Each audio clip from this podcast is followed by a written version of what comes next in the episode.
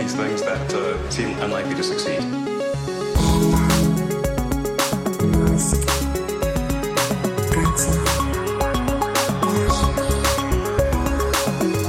Bueno, bienvenidos a un nuevo episodio de Elon. Eh, Matías, ¿qué tal estás? Estoy muy bien. ¿Tienes Bitcoin? No tengo Bitcoin, no tengo Dogecoin, no tengo no tienes nada. No tienes nada, no eres un, un señor No. productivo, macho. A ver, bueno, yo ya he contado muchas veces que tengo una cartera de Bitcoin que ahora mismo vale como unos 5 mil dólares, Sí. pero no, no puedo acceder a ella porque perdí la contraseña. ¿Cómo es el refrán? Como quien tiene un tío en Sevilla o algo así, ¿no? Como Hmm. quien tiene... A ver, no duele o en tanto. Granada. No duele tanto porque yo solo puse 60 euros. Hostia, Pero- hostia. bueno, el caso es que ayer eh, sorprendió eh, Elon Musk a todo el mundo con un anuncio y es que Tesla iba de a dejar de aceptar Bitcoin para los pagos, algo que comentamos en este programa hace un mes, más o menos, un par de meses quizás. Hace un mes y medio que empezaron a aceptarlo, a finales de marzo. Sí. Y mm, bueno, una excusa un poco pobre, porque no sé si te acuerdas que hace justo tres semanas Sí. Elon tuvo como un intercambio de tweets con Jack Dorsey, el CEO de Twitter, que Dorsey decía, Bitcoin incentiva las energías renovables y Elon le contestaba, cierto. Sí. Y ahora está diciendo que van a dejar de vender coches en Bitcoin porque el Bitcoin como que está propiciando un rápido incremento del uso de combustibles fósiles, sobre todo de- Sí. del carbón, ¿no? Efectivamente, al final esto es una cosa eh, que nos da para analizar un montón de cosas. Lo primero, personalmente yo me alegro porque sí es cierto que este consumo pues no es, no es adecuado, ¿vale? No es adecuado que una transacción eh, de Bitcoin tarde tantísimo o cueste tantísimo para procesarse, ¿vale? Sobre todo comparado, ya no digo con los sistemas tradicionales, ¿no? Con los que yo te puedo enviar un Bizum, con los que yo te puedo enviar una transacción a través de una tarjeta de crédito normal, que cuestan eh, minucias, ¿no? A nivel, a nivel energético para, para transmitirse a través de Internet, eh, sino comparado con otras criptomonedas, ¿vale? Entonces, ha sido una noche muy intensa en Twitter, en los foros, en Internet, en las televisiones financieras, porque esta decisión, por una parte, se entiende, pero por otra parte, quiero decir, Bitcoin no ha empezado a consumir electricidad ahora, ya se sabía. Mm. Y por otra parte, no sabemos cuántos coches estaba vendiendo Tesla realmente con Bitcoin. Hmm.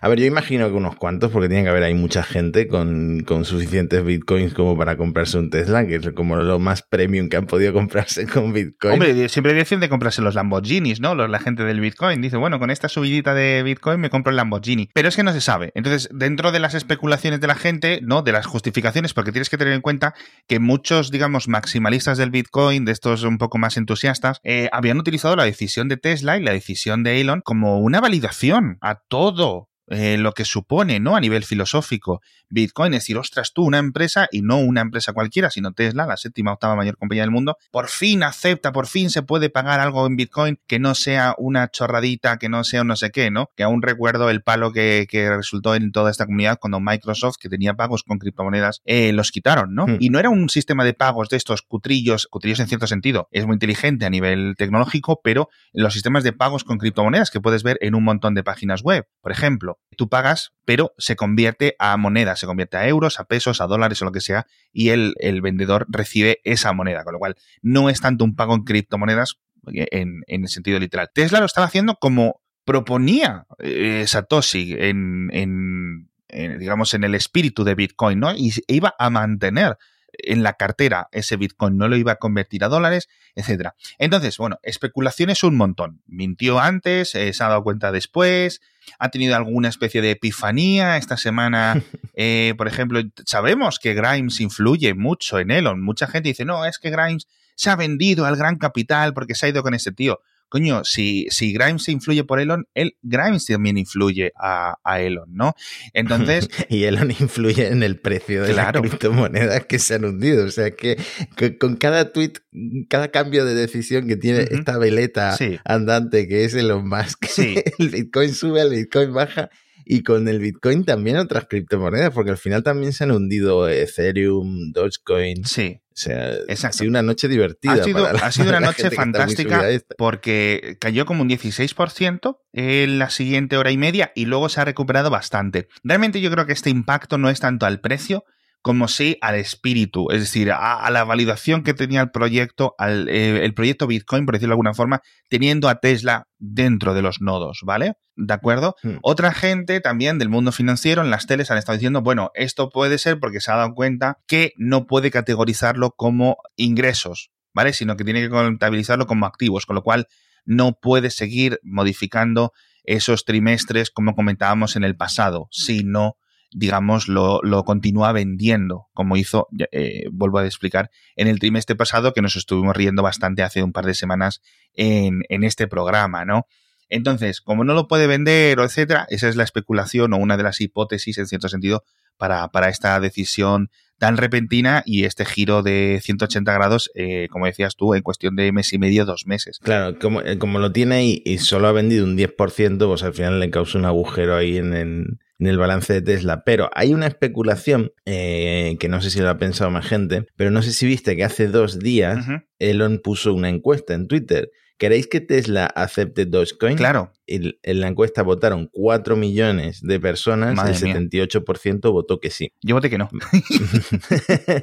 bueno, comunicado de Tesla anunciando que suspende la venta con Bitcoin, decían que aparte de que van a mantener eh, los miles de millones de dólares en Bitcoin que tienen ahí guardados, sí. están buscando una alternativa al Bitcoin Exacto. Que, que use menos del 1% de la energía por transacción que consume Bitcoin. Sí. Entonces, aquí yo creo que hay dos cosas que comentar. La primera, ya hay artículos por ahí que dicen que Dogecoin es la criptomoneda, es una de las criptomonedas que menos kilovatio hora consume por transacción. eh, hay una lista por ahí que pone que Dogecoin está segunda, por debajo de XRP y el Bitcoin está séptima. Eh, la diferencia es brutal, en Sí. plan eh, 0,12 kilovatios horas Dogecoin y 707 kilovatios hora Bitcoin, pero esto también tiene que ver con la popularidad del Bitcoin. Entonces, no sé si realmente Dogecoin es esta alternativa que están diciendo en el comunicado, o incluso puede que Tesla haga su propia ICO y saque su propia criptomoneda. Claro, ¿no? o sea, es que esa es la, la última especulación y yo creo que quizás la más importante y la que hay que tener un poco más en los radares, ¿vale?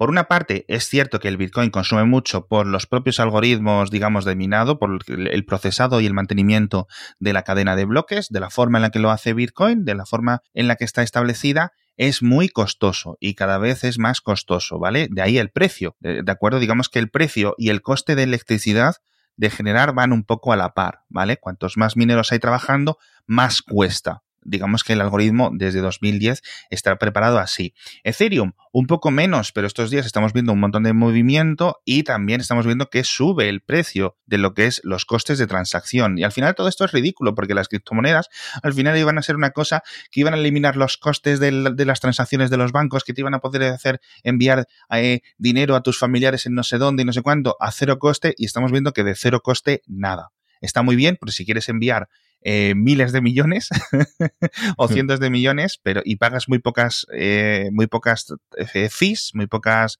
una factura bastante pequeñita por costes de transacción, pero bueno, Dogecoin es curioso porque es un fork de Litecoin y Litecoin o Litecoin consume menos, pero sigue consumiendo, ¿vale? Entonces vamos a ver qué es lo que hacen. El equipo de Dogecoin, eh, y aquí ya quiero, espero no patinar mucho con la descripción, por ejemplo, por favor que los eh, más expertos en, nuestros, nuestros siguientes en criptomonedas nos corrijan. Eh, el equipo de Dogecoin trabaja bastante en esto, en intentar reducir, digamos, la huella de carbono de estas eh, transferencias, con lo cual podría estar bien. Luego hay un montón de criptomonedas con otro tipo de filosofías, como el Ripple, que comentabas tú al principio, que, y el Tether, y un montón de cosas que no importa tanto su valor, el valor, digamos, de los tokens, que al final esa es la gracia, es decir, ¿por qué tiene que subir en valor? ¿Por qué no puede valer una cantidad fija y se va generando constantemente? No, no hace falta que valga, si simplemente lo utilizamos para transferencias, no necesitas que cambie el, el valor, ¿no?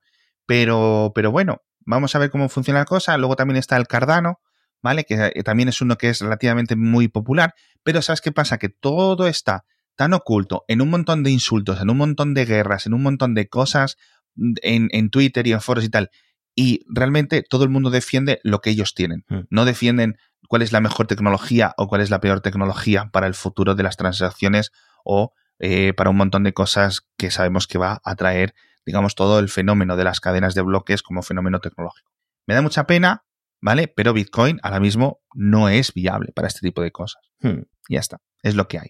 Bueno, eh, si quieres cambiar de tema, Sí, podemos seguir favor. hablando de medio ambiente y de dinero, porque Tesla eh, publicó eh, Reuters en exclusiva que Tesla ha solicitado a la Agencia de Protección Ambiental de Estados Unidos ingresar en el mercado de crédito de combustibles renovables, que es un fondo de miles de miles de millones de dólares que creó Bush en el 2000 y que solo están aprovechando principalmente los productores de etanol, que están muy subsidiados en Estados Unidos Sí. como para reducir la dependencia del petróleo extranjero.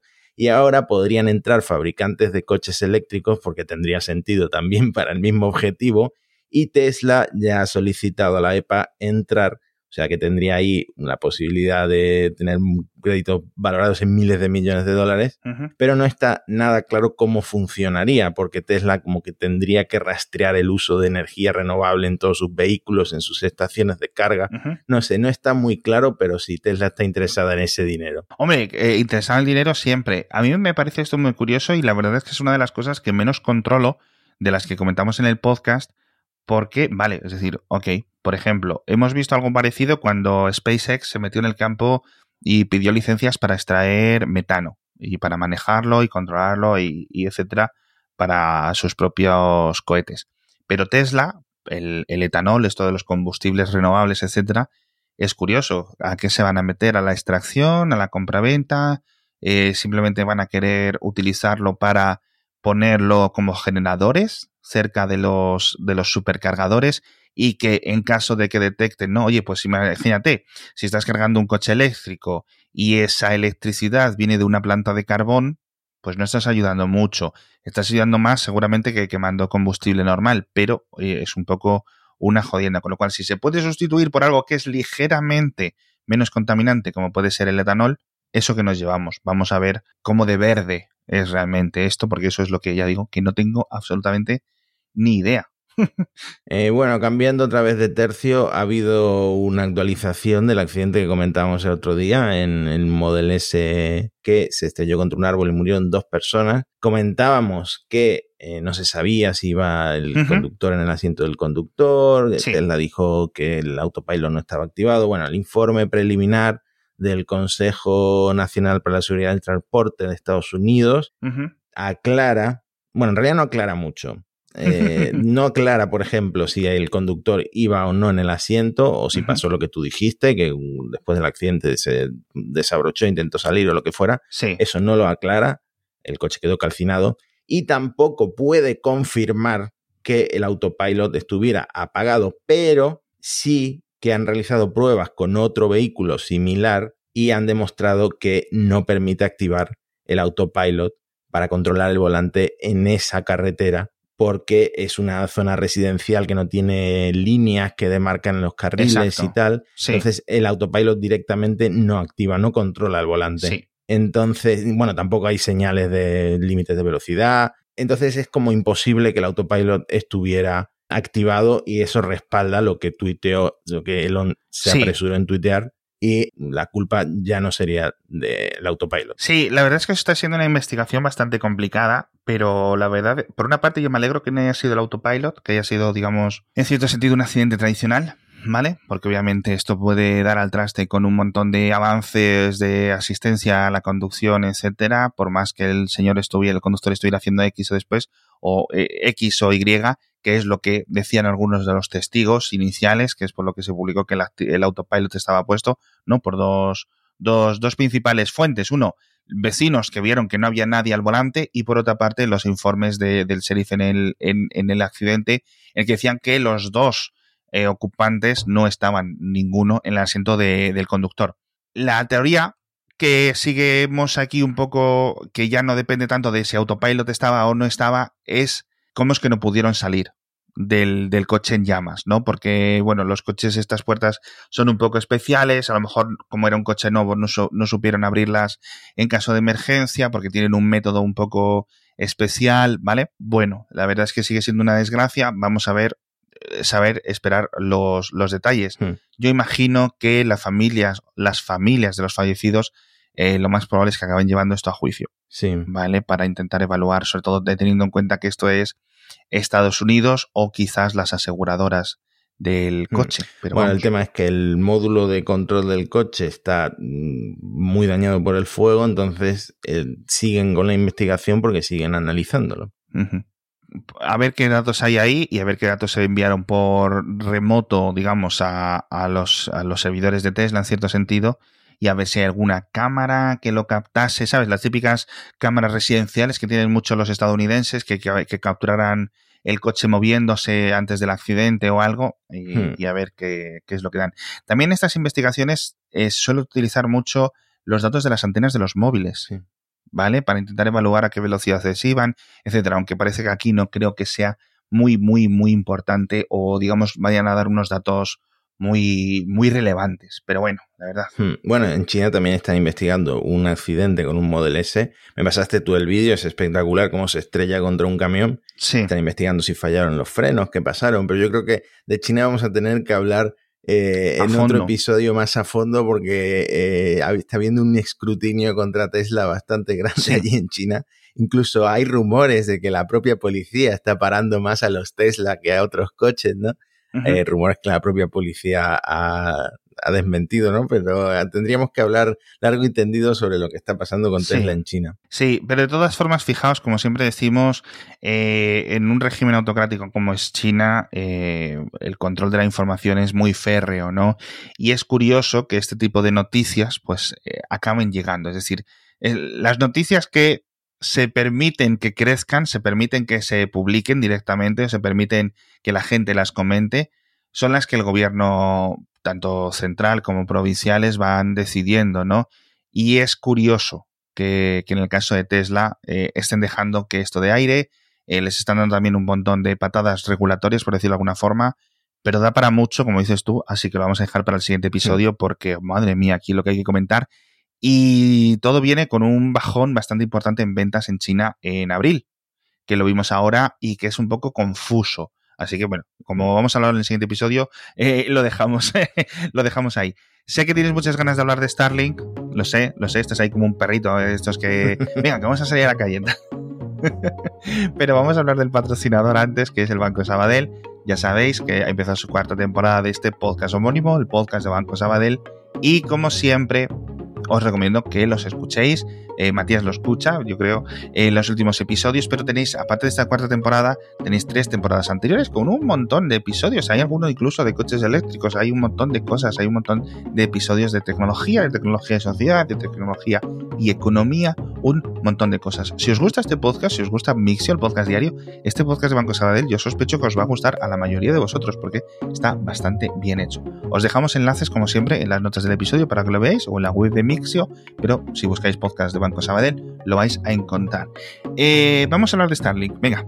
Bueno, comentábamos en el episodio anterior que mucha gente se asustó por, eh, porque hubo un par de pasos de Starlink por todo el centro de la península. Sí. Eh, se vio, yo he visto gente que, que sigo en Twitter, ha visto fotos desde Valencia, desde Madrid. En general se ha visto desde todo el centro de la península y el propio 112, el teléfono de emergencias, recibió un montón de llamadas, por ejemplo, desde Castilla y León por avistamientos en el cielo, de luces, en hilera. claro. Entonces yo creo que la gente todavía no, no está acostumbrada a los Es que mm, tenéis que escuchar más este programa, macho.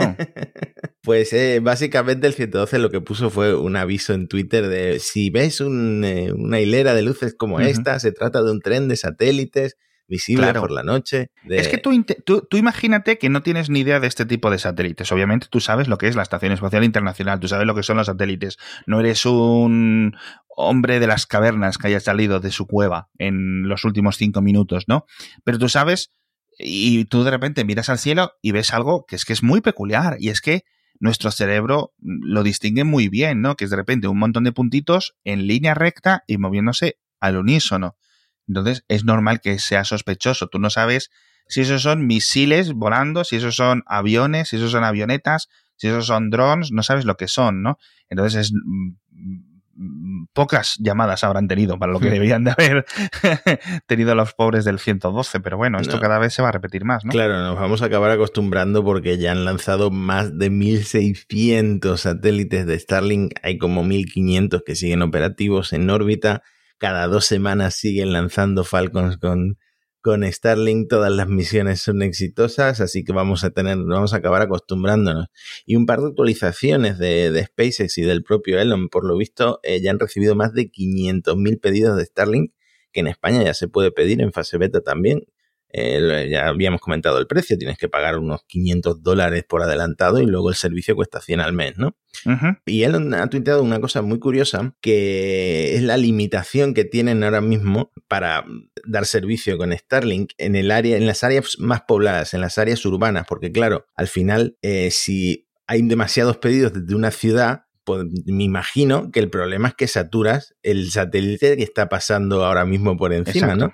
El, uh saturas de alguna forma la conexión. Pero Elon dice que no, que estos 500.000 pedidos que hay ahora mismo van a recibir servicios sin problema. Ya ha habido por ahí comparativas de que algunos tienen mejores velocidades que otros, entonces me imagino que no todos están recibiendo la misma calidad de servicio y que esto depende mucho de, de la latitud en la que te encuentres. Yo, de nuevo, volvemos a decir, este tipo de satélites, este tipo de conexiones están muy bien, pero si vives en una gran ciudad, raro será que no tengas una conexión de fibra o incluso de 4G mucho más potente y mucho más barata, hmm. ¿vale? Entonces no se lo fastidiéis a los colegas que están cerca de una ciudad, pero en una zona aislada, por ejemplo, ¿vale? De esta gente que a lo mejor vive en unas montañas cerca de una ciudad, etcétera, y estáis todos los de la ciudad por haceros el chuli con, con Starlink, tíos. Tira de la fibra, que eso está.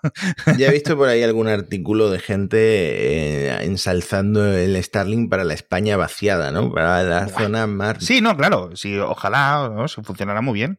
También te digo, no sé cómo está la cosa por allí, por tu pueblo, pero aquí en Andalucía muchos pueblos ya tienen fibra óptica también, ¿eh? Ha mejorado bastante, pero es que yo cuando voy, ya te digo, eh, con 4G voy voladísimo y es un vuelo de 50 habitantes, tío. Mm. Entonces, claro, antes de que estuviera el 4G bueno, pues tenemos una DSL muy cutrillo y hace unos años cuando yo estuve viviendo ahí eh, de forma fija, era, tenía un WiMAX, ¿vale? Que es una antena muy parecida a la de Starlink, que era con un megabit por segundo asimétrico, funcionaba bien, mm, cuando había tormenta funcionaba un poco peor, pero ahí estaba, ¿no? Y eso es con lo que mantenemos.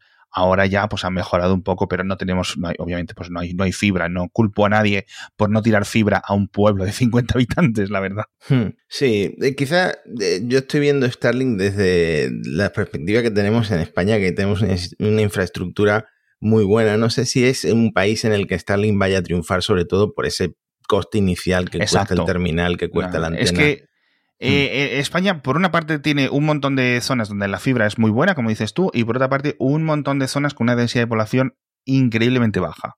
¿Vale? Hmm. El problema es que en esas zonas Incluso las antenas de 4G no funcionan tan mal, ¿vale? Y las tarifas pues son mucho más reducidas que estos 100 eurazos todos los meses, que se dice pronto, es que es mucho dinero. Entonces, si no tienes otra opción, Starlink te va a funcionar estupendo.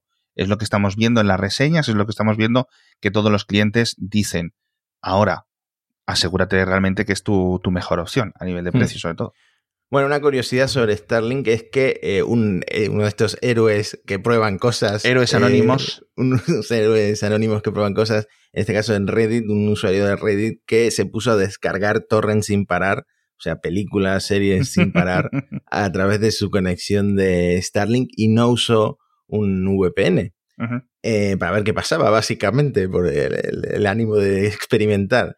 Entonces, pues alguna de estas compañías que protegen el copyright de las grandes productoras de Hollywood le mandó cease and desist o como se llame a, SpaceX, a Starlink, y Starlink contactó con el usuario, le dio un primer aviso avisándole de que estaba violando las políticas de uso aceptable de Starlink y básicamente tenía que dejar de hacerlo. Entonces, gracias a este señor que se ha dedicado a descargar películas con su Starlink, sabemos que no se pueden descargar torrents desde eh, un Starlink, especialmente si vives en uno de esos países que en cuanto detectan que tu IP está descargando películas, te mandan una carta. Te mandan la cartita. Sí, lo bueno es que eso, que, que, Starlink se comporta como un ISP normal, porque esto ocurre en principio en todos. Por eso, amigos, ya sabéis, usad un VPN hasta para entrar en Google llega en algún momento. Tenemos que hablar de nuevo de Jeff Bezos, porque eh, él también tiene su... bueno, le está copiando absolutamente todo a SpaceX y va unos pasos por detrás, pero él también tiene su proyecto de constelación de satélites para ofrecer Internet, que es Project Kuiper. Eh, lo curioso es que no van a lanzar los satélites con sus propios cohetes, todavía no tienen el cohete orbital funcionando. Entonces han llegado a un acuerdo con ULA para lanzar los satélites en la órbita baja terrestre usando cohetes Atlas V. Madre mía, no sé, no sé al final cuántas hormiguitas vamos a ver por el cielo. Porque una cosa que te quería preguntar antes, no hemos vuelto a saber nada de información de esos satélites oscuros de Starlink que tenían mejor ¿no? Claro, es que el, el DarkSat, ese que tenía un color más oscuro, al final me parece que fue uno o dos de prueba que lanzaron y luego lo que hicieron fue cambiar la orientación de los paneles solares para reducir el, el albedo, ¿no? La, el brillo de los cohetes, de los satélites. Eh, supongo que siguen haciendo pruebas porque esto los astrónomos se siguen quejando. Todavía veo mucho en Twitter. Eh, por ejemplo, el otro día eh, hubo una misión Starlink y como todas las misiones espaciales, pues tenía su, su insignia, su parche y vi que alguien había rayado con un montón de rayitas blancas la insignia y la había compartido como diciendo esta debería ser la verdadera insignia de Starlink, ¿no? Porque al final el Starlink está rayando el cielo de que ven los astrónomos. No sé, yo creo que esta lucha va a acabar, van a acabar perdiéndola los astrónomos porque se siguen aprobando licencias para constelaciones de satélites y al final eh, quizá pasemos a una era en la que las observaciones del espacio se hagan desde la órbita de la Tierra en lugar de la superficie. No lo sé, me dan, me dan, me dan, me dan mm. mucha rabia. Me da mucha rabia. Al final también es cierto una cosa, y es que si el satélite va a estar ahí, ¿vale? Y te va a bloquear, digamos, una estrella o te va a tapar una galaxia porque por, por el ángulo, ¿no?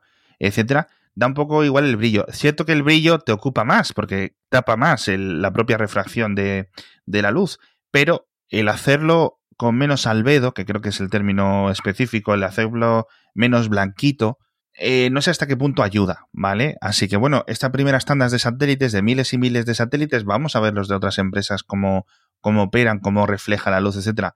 Pero quizás siempre hay tiempo, porque estos satélites duran unos años muy poquitos, ¿no? Y hay que ir cambiándolos y se irán estropeando y se irán entrando en órbita y quemándose, ¿no? Y serán siendo sustituidos por otros. Con lo cual, no es un problema que, digamos, una vez subidos ya están ahí para siempre, siempre, siempre. Hmm. Y al final, ¿sabes qué pasa? Que aquí, oye, eh, a lo mejor si un país como por ejemplo España le dice, oye, no puedes poner esto sobre mi superficie, ¿no? Que no creo que técnicamente o legalmente tenga la potestad para hacerlo, pues eh, no creo que se pueda hacer nada. Los satélites van a seguir ahí. Pero puede haber un bloque, como a lo mejor puede ser la Unión Europea, que le diga, oye, esto no puede ser. ¿Sabes? Y hay algún tipo de presión, es decir, que no depende específicamente de lo que decida un burócrata o un grupo de burócratas en la FCC en Estados Unidos, sino que entiendo que el resto de países del mundo tendrán algo que decir al respecto, claro. Hmm. Claro, al final se ha dado por hecho que vamos a empezar a ver a las empresas comercializar con la órbita baja terrestre de una forma bestial, como hasta ahora nunca se había hecho, y todos estos problemas que tiene como efectos secundarios todavía no están, no están regulados y vamos a empezar a ver cómo se regulan, supongo. Eh, pero te quería también, ya que hablamos de Jeff Bezos, contar una curiosidad y es que han escrito un libro sobre la historia de, de Amazon y de Jeff Bezos en particular. Y una de las anécdotas que cuenta el libro, que se llama Amazon Unbound, es que Jeff Bezos trató de contratar a Win Shotwell como CEO de Blue Origin en 2016. Win Shotwell es eh, no solo la mano derecha de, de Elon en SpaceX, sino básicamente la jefaza de SpaceX, la persona que opera eh, y ejecuta al, más alto nivel la compañía por debajo de Elon y mm, llevan SpaceX desde 2002. Pero rechazó esta propuesta de Jeff Bezos, a saber cuánto dinero le ofrecía Bezos, pero eh, la rechazó. Es el secreto. Eh, Wayne, Wayne, es el secreto de, de SpaceX, sin ningún tipo de miramientos y sin ningún tipo de cosas. Así que mm. hubiera sido una pérdida bastante desastrosa. Sí. El grupo. Pero bueno. Quizá tenga que ver que este rechazo de Winshotwell con los últimos fracasos de Blue Origin, como lo que está pasando con, con la NASA y el aterrizador lunar, ¿no? A saber si al final Bezos se sale con la suya por sus contactos en el Congreso y por estas triquiñuelas legales y esta reclamación que ha hecho. Pero mm, desde luego no solo va pasos por detrás de SpaceX, sino que no le están saliendo ciertas cosas a veces, ¿no? A ver si con todo este dinero que ha sacado de sus acciones, que ya las está vendiendo, eh, de Amazon, hace algo para, revitalizar el Blue Origin, ¿no? A ver, a ver en qué, a ver en qué, en qué se meten. Pero bueno, que por cierto, tengo aquí, veo en el guion que a nuestro amigo César, ¿qué ha pasado? Fue que el sheriff del condado de Cameron, donde está Boca Chica, o Starbase, según como lo quieras llamar, eh, ha emitido una orden de arresto contra este youtuber que entró en, en, las instalaciones de SpaceX y grabó por dentro la Starship y básicamente han publicado en redes sociales una captura del vídeo de nuestro amigo César que pone fugitivo y lo están buscando para arrestarlo por un delito menor que es allanamiento de morada. Pero bueno, se ve que eh, no se va a salir con la suya, él ya subió un vídeo pidiendo perdón y tal y cual, pero no, va a tener que, que pagar por lo que hizo y va a quedarse con, eh, pues eso, con un historial delictivo. Ay, César, César, César, ¿cómo era? ¿Qué apellido tenía? Pues el apellido no se sabía hasta ahora que han publicado ah, esto. el, su canal era Locoblogs y su nombre completo es César Galaviz. Que se venga al podcast y que nos cuente. qué nos dice. en fin, bueno, pues con esta orden del condado de Cameron nos vamos. Con, la verdad es que un montón de decisiones judiciales, un montón de, de cositas que van afectando a estas cosas. Vamos a ver qué es lo que ocurre con la EPA y el etanol. Vamos a ver qué es lo que ocurre con los satélites, si siguen volando, si siguen emitiendo luz. Vamos a ver también qué es lo que pasa con este Bitcoin o con posteriores o ulteriores criptomonedas que pueda utilizar Tesla para la compraventa, para un montón de cosas y para gestionar un poco sus negocios, porque esto al final, oye, pues afecta más allá de la compañía y es una cosa muy interesante. Y fíjate que al final hemos cerrado el episodio sin hablar de los coches ni nada, ¿eh? Hmm. Llega un momento que no... Son tantas cosas, tanta noticia, tanta información, tanto contenido, lo que se genera en una semana que es, es increíble. En fin, majos, eh, muchísimas gracias a todos los oyentes por estar una semana más con nosotros aquí escuchando este programa, escuchando Elon. Recomendádselo a vuestros amigos, a vuestras amigas, a vuestros profesores, a todo el mundo que podáis. Si queréis dejarnos un comentario, una reseñita en Apple Podcast, aquellos que lo escuchéis ahí, o un comentario, un like, lo que queráis si nos escucháis en iVoox o en Spotify, creo que también hay likes. En fin, que si hay un corazoncito cerca de este programa, tú le das y ya está. y, listo. Y una reseña, un comentario, siempre, siempre, siempre os lo agradecemos. Nos despedimos, muchísimas gracias de nuevo y hasta la semana que viene. Hasta pronto.